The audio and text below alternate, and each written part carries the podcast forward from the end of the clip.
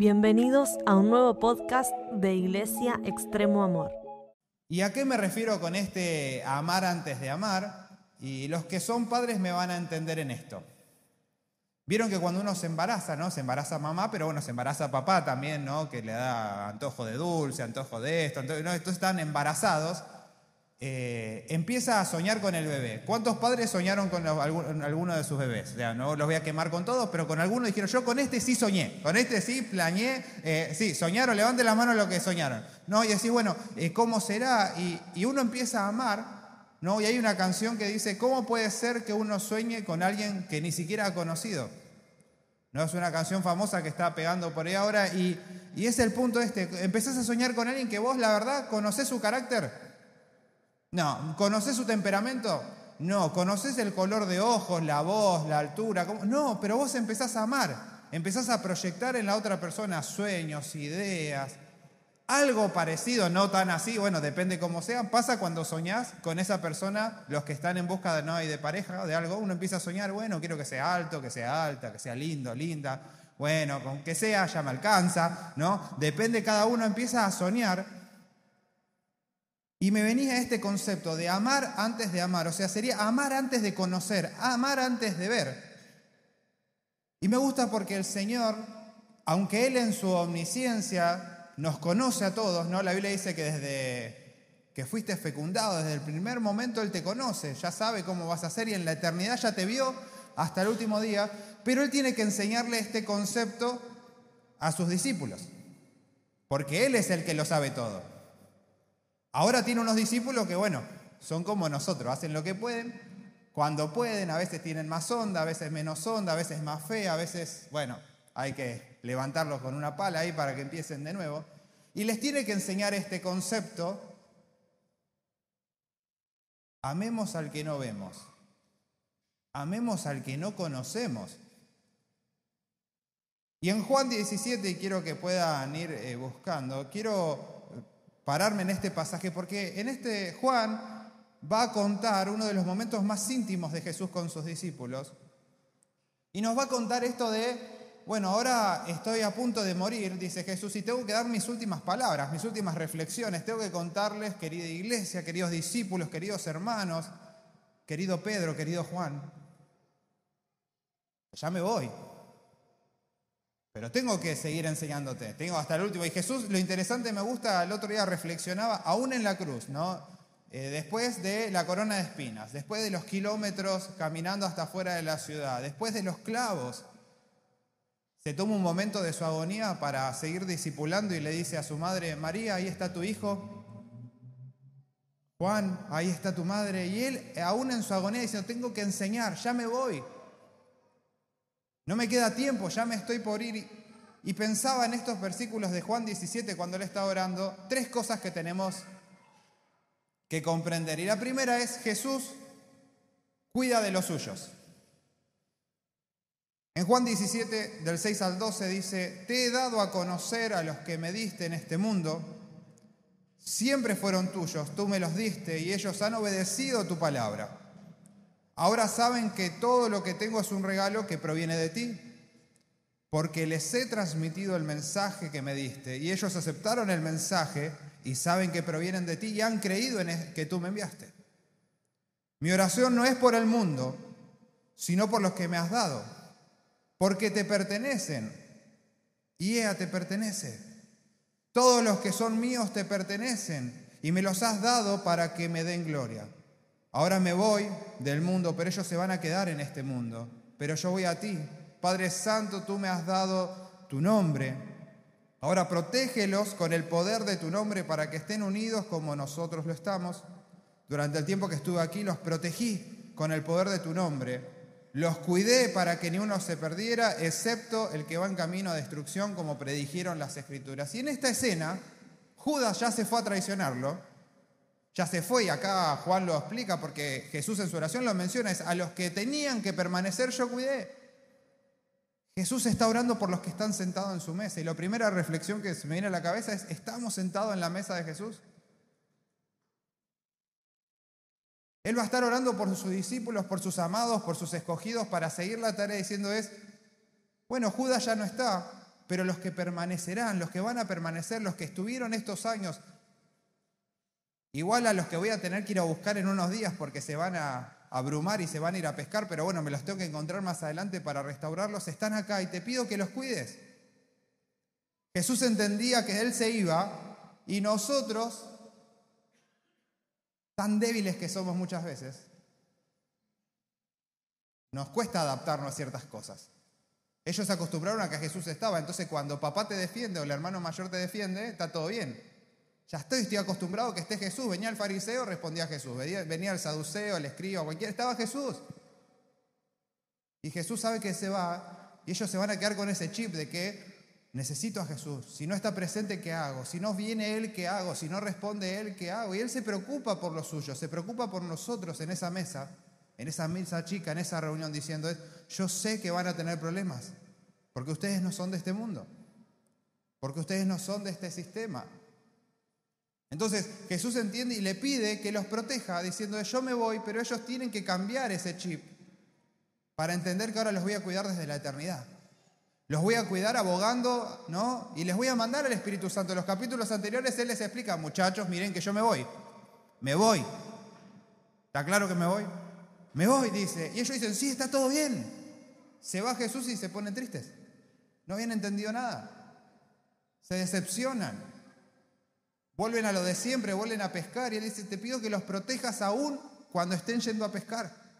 Te pido que los protejas aún cuando estén aflojando, cuando en vez de ser pescadores de hombres vuelvan a la rutina. Te pido que los cuides porque yo me voy, Padre. Y ese amor es impresionante. Es como cuando tenemos alguno que ora cuando va a salir a la ruta a manejar, ¿no? Antes de hacer un viaje, viste, vos orás, buen Señor, que los caminos estén bien, que el copiloto no se duerma, ah, que pase buena música y que lleguemos a destino. Es esa oración en fe porque vos decís, no sé qué va a pasar en estos 200, 300, 400, 1000 kilómetros que hagamos. Necesito que me cuides, necesito que estés conmigo. Eso es pura fe. ¿Cuántos hemos viajado en la ruta y vemos que hay un choque más adelante, un accidente, alguna situación complicada. Y vos decís, gracias Señor porque llego a destino. Y es esa oración en fe que le está tratando de enseñar porque tiene que romper ese paradigma de solo oro por lo que veo, solo lo que tengo enfrente. Porque somos una iglesia de reino espiritual que trasciende a todos lados. Y si solo orás por lo que ves, te quedás recorto. Porque el 80% de nuestra vida cristiana es orar en fe por lo que no vemos, por lo que no tenemos por lo que nos falta. Y él está queriendo insertar ¿no? ese chip a sus discípulos, diciendo, yo los cuidé en persona, ahora los va a cuidar el Espíritu Santo. Papá, te pido por favor que les mandes al Espíritu Santo y los estés cuidando. Entonces lo segundo que entendemos es que Jesús capacita a los suyos y sigue orando Jesús y dice en el versículo 13, ahora voy a ti. Mientras estuve con ellos en este mundo, les dije muchas cosas para que estuvieran llenos de mi alegría. Les he dado tu palabra y el mundo los odia. Porque ellos no pertenecen al mundo, así como yo tampoco pertenezco al mundo. No te pido que los quites del mundo, sino que los protejas del maligno. Al igual que yo, ellos no pertenecen a este mundo. Hazlos santos con tu verdad. Enséñales tu palabra, la cual es verdad, dice el versículo 15. Dice mucho mundo, pero lo que está diciendo es, y es verdad, ellos nacieron acá, pero no pertenecen a este sistema. Porque una vez que agarraste y aceptaste el Evangelio, una vez que los discípulos aceptaron este Evangelio, ya no encajan en el sistema. Y dice, yo me voy, el que los protege se va. Es como cuando te quedas inseguro. Ah, ya está, te quedaste sin seguro. Si te pasa algo, estás en el horno. Hay gente que se arriesga a salir, no, me quedé inseguro, voy igual, ¿viste? Protégeme, Señor, con tu espíritu. Y te vas igual, porque tenés que ver que pase algo, Señor, cuídame, porque si me chorean, si se me rompe, si algo no me cubre. Y Jesús sabía que le iban a chorear, que los iban a golpear, que los iban a maltratar, sabía que iban a pasar diferentes situaciones. Entonces está pidiendo por ellos, pero dice, en mis palabras hay alegría. En lo que te estoy diciendo y en alegría, lo que pasa es que tenemos que encontrar esa alegría, pero cuando solo vemos el cascarón del problema, no encontramos que el conflicto está en que vos y yo somos hijos. Cuando sos hijo hay conflicto y los problemas es como que te hacen que vos quieras ver el conflicto y Él te dice, concéntrate en que sos hijo. Si no fueras hijo, si no fueras hija, no hay problema. Está todo bien. El sistema te va a amar. En un momento, en una fiesta, los hermanos que no creían en Jesús le dicen, y Jesucito, a ver si te vas a hacer unos milagros ahora a la fiesta. Y Jesús le responde, no, vayan ustedes que son de este mundo, diciendo, son de ustedes ustedes son re pecadores, vayan. Pero yo que les predico otro evangelio no me puedo ir a la fiesta, porque yo soy un subversivo. Soy alguien que va a lastimar la doctrina que están manejando ellos y me quieren matar y mi hora no llegó, así que ustedes disfruten entre los suyos. Y ese es el problema cuando nosotros estamos disfrutando con los otros y no nos damos cuenta que somos hijos. Y nos concentramos en los conflictos porque queremos encajar acá. Y Él te dice, vos nunca vas a encajar porque sos hijos. Jesús está orando por sus discípulos diciéndoles, nunca van a encajar en el sistema. Nunca. Si a mí me han perseguido, dice en otro momento Jesús, a vos te van a perseguir. Si a mí me han lastimado, a vos te van a lastimar. El tema es que el diablo trabaja con esta verdad y vieron que al diablo le encanta trabajar las medias verdades. Entonces él dice, viste que tenés problemas, viste que hay situaciones. Y Jesús te dice, pero es tranquilo, es porque sos hijo, es porque tenés mi apellido, es porque me perteneces. Y él te dice, no, concéntrate. Pero él dice, en mis palabras hay alegría. En el verbo encarnado, en Jesucristo, encontramos todo lo que necesitamos. Dentro de todo eso está esa alegría, ese gozo. Y pero Jesús me está diciendo que la voy a pasar mal, pero vas a pasarla mal con gozo, ¿viste? Cosas que solo sirven en el reino de Dios. ¿No? Vas a, vas a progresar siendo pobre, ¿viste? Como, ¿viste? Vas, a, vas a estar acá, ¿viste? Y no encaja, en el sistema no encaja. El problema es que queremos hacerlo a la medida del sistema, en la forma del sistema. Y él te dice, no encajás, papi, no encajás. Deja de intentarlo a la forma de él. Seguí con la mía. Nosotros empecinados en querer encajar y, Ahora también otra cosa es que él dice, en mis palabras hay alegría, pero como dije, te separan de este sistema. No podemos querer la alegría del Señor sin los problemas en el sistema. Son cosas que van de la mano. No podés querer confrontar al enemigo, confrontar el mundo espiritual y que no pase nada. No, no solo quito las bendiciones, no, pues está de moda esto, solo agarro mis bendiciones, solo saco lo mío, ah, pero lo espiritual, lo negativo no lo quiero. El conflicto en el trabajo no lo quiero. El conflicto en la familia no lo quiero. La enfermedad no lo quiero. Le dice, mi palabra te va a separar del sistema y dentro de eso, y bueno, te van a atacar de algunos que otros lados. Una persona el otro día me decía, el, enemigo probó por acá, probó por acá, probó por acá. Y yo fuerte, ¿no? Estaba ahí parada, bien, dice ella, hasta que un día tocó y encontró mi punto débil. Y me destruyó. Y me derribó y yo le dije, tranquila, es normal. El diablo tiene todo el tiempo para ir probando dónde toca atacarnos. El problema es que nosotros a veces nos olvidamos de fortalecernos, de buscar a esa alegría en esa crisis. Ahora otra cosa que dice en estos versículos es santifícalo, su palabra te separa. Cuando Él capacita a los suyos, te dice, che, vos podés ser santificado. Y no estamos hablando solamente de esta santificación de no pecar, de ser santo, no estamos hablando solo de consagración, ¿no? de estar separado. Hay un término bíblico que a mí me gusta mucho, que se utiliza, y cuando la Biblia habla de perfecto en muchos lados, y siempre que puedo lo digo, habla de esto de arreglar, ¿no? Y el ejemplo es arreglar la red para poder salir a pescar. ¿No? Vemos en algunas series, ¿no? Los pescadores, ¿no? Tiraban la red, de tanto usarlo toda la madrugada, la red terminaba hecha percha y ellos lo primero que tenían que hacer es ir a coser. Y coser la red. Porque si yo no coso la red, no puedo salir mañana. O vos saldrías con una red toda rota, viste, como, bueno, tiro de onda la red ahí y después llego a casa no pesqué. No, no comes.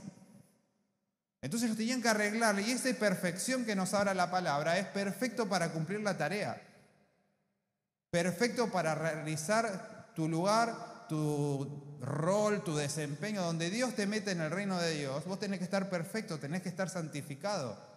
No perfecto para el sistema, no perfecto para la sociedad, perfecto para cumplir lo que Dios te está pidiendo que cumplas. Porque a estos discípulos le va a pedir algo muy específico. Él nos selecciona para una tarea, nos consagra para una tarea, pero también nos perfecciona para esta tarea. Porque a estos discípulos no solamente los va a proteger, los va a capacitar, los va a cuidar, sino que eventualmente en esta oración también le va a decir, bueno, yo ya se los dije, los tengo que enviar. Tienen que salir. Esta cena se termina hoy. Yo en un rato voy, vamos allá a orar, yo me muero, pero esto sigue, esto continúa, ustedes siguen. Ustedes van a seguir avanzando. Y es donde es lo tercero que tenemos que comprender que Jesús envía a los suyos. Y ahí es donde entramos nosotros en esto. Porque hasta ahora él está hablando ¿no? con sus discípulos. Él está diciendo, bueno, ustedes son mis once que quedaron porque aquel es el hijo de perdición que se fue. A ustedes, estoy orando por ustedes en este momento, pero me gusta porque el versículo 18 al 20 dicen del capítulo 17, así como tú me enviaste al mundo, yo los envío al mundo y me entrego por ellos como un sacrificio santo para que tu verdad pueda hacerlos santos. No te pido solo por estos discípulos, sino también por los que creerán en mí por el mensaje de ellos. Y acá me vuela la cabeza siempre, porque Jesús en este momento dice, yo estoy seguro que Cabra va a predicar. Yo estoy seguro que Mateo va a hacer su tarea en el reino. Que Hernán va a cumplir lo que tiene que hacer, que Pedro lo va a hacer, que Juan lo, lo va a hacer. Estoy seguro que van a extender el Evangelio. Entonces, por medio de ellos, Él nos suma a la mesa y nos involucra como si fuéramos, ¿no? Esa multitud de testigos ahí, ¿no? Algo medio así, ¿no? Imagínense, en ese momento se proyecta la mesa de forma espiritual y aparecemos todos nosotros. Porque dice, a estos les predicó Pedro y a través de la historia llegaron a Romy. A través de estos predicó Juan y a lo largo de la historia llegaron a Seba. Y sobre esto se extendió América, y sobre esto se extendió para Europa, y sobre ello se fue extendiendo el Evangelio. Y Jesús confiaba en esos once y los que se iban a añadir. Él no, proyectó nunca que la cadena se cortaba. En 100 años van a seguir predicando, en 500 van a seguir predicando, en 1000 van a seguir predicando. En el pleno 2023 va a haber una iglesia que va a seguir predicando el Evangelio. Y ahí es donde me encanta porque ahí nos suma esa oración Jesús diciendo, no solo te pido que entonces los santifiques a estos once, sino que santifiques a ella. No solo te pido que purifiques y perfecciones a estos once, sino te pido que perfecciones a ella. No te pido solamente que los cuides porque el sistema los va a dañar, porque gente vamos a pasar momentos incómodos, pero él dice, yo ya estoy orando desde ese momento y para toda la eternidad por ustedes. Y ahí es donde nosotros comprendemos que Jesús confiaba en el Evangelio, pero confiaba en su gente. Confiaba en vos y confiaba en mí. En que íbamos a seguir trabajando. Ahora, también Jesús nos suma a la mesa y, el tema es que no para esto. Nosotros no podemos dejar de añadir sillas. No podemos dejar de involucrar a más gente, de sumar a otros, la confianza en sus discípulos se transfiere a nosotros. Ahora ya los discípulos no están, ya murieron como mártires hace muchos años. Ahora Él está diciendo, esta oración es para ustedes. Amada iglesia de escalada, confío en ustedes y que van a llevar el Evangelio. Confío en que van a añadir a otros a la mesa. Como Jesús venció el mundo, los discípulos vencieron el mundo, nosotros vamos a vencer al mundo. Vamos a vencer al sistema. Y ahí es donde empieza esto de Jesús confiaba que el Evangelio sería extendido, en que nos llegó a nosotros y que nosotros obviamente necesitamos de ese gozo del Evangelio. Necesitamos de esa alegría. Necesitamos que trabaje en nosotros su presencia, que nos cambie, que nos transforme, que nos moldee. Pero tenemos que sumar a otros. Hagan discípulos, enséñenle los mandamientos. Es un trabajo de dos facetas, es llamarlo pero enseñarle, atraerlo pero impulsarlo para que siga, porque esto no se puede cortar. Vos y yo mañana no estamos si alguien tiene que predicar el Evangelio. Alguien tiene que seguir extendiendo la verdad y esta oración va a seguir afectando a gente año tras año. Si el Señor se tarda en 100 años, tienen que haber otros que sean frutos de nuestro trabajo para extender el Evangelio. Esa oración necesita afectar a más gente, pero depende de vos y de mí. Ya no podemos echar la culpa a lo que hizo Pedro, Juan, Lutero en el 1500. Ya fue, ya murieron, ya está. Comida de gusano, ya está. Vos y yo, ¿qué vamos a hacer? Ahora, tenemos que tener esa esperanza en el que nos llamó. Somos un canal para otros que van a ser llamados. Tenemos que darle gracias porque vencimos un montón de situaciones en nuestra vida. Como decía hoy Cris, tenemos que estar agradecidos porque llegamos hasta acá, porque el Señor nos fortaleció, porque el Señor nos levantó, porque aún cuando pensábamos que no lo logramos, Él nos protegió. Cuando pensábamos que no íbamos a poder aguantar, Él nos dio la fuerza y Él sigue trabajando y perfeccionándonos para que lleguemos a la estatura de Cristo. Pero ese trabajo se tiene que dar y se tiene que multiplicar. Ahora, tenemos que amar al que no conocemos llevándole el Evangelio. Tenemos que amar antes de conocer. ¿Y cómo amamos antes de amar de verdad? Porque vos podés amar al que tenés. La realidad es que vos solamente en nuestra naturalidad puedo amar al, que veo. Pero en lo espiritual yo rompo ese paradigma cuando yo le predico al que no lo amo todavía, pero lo estoy amando con el Señor.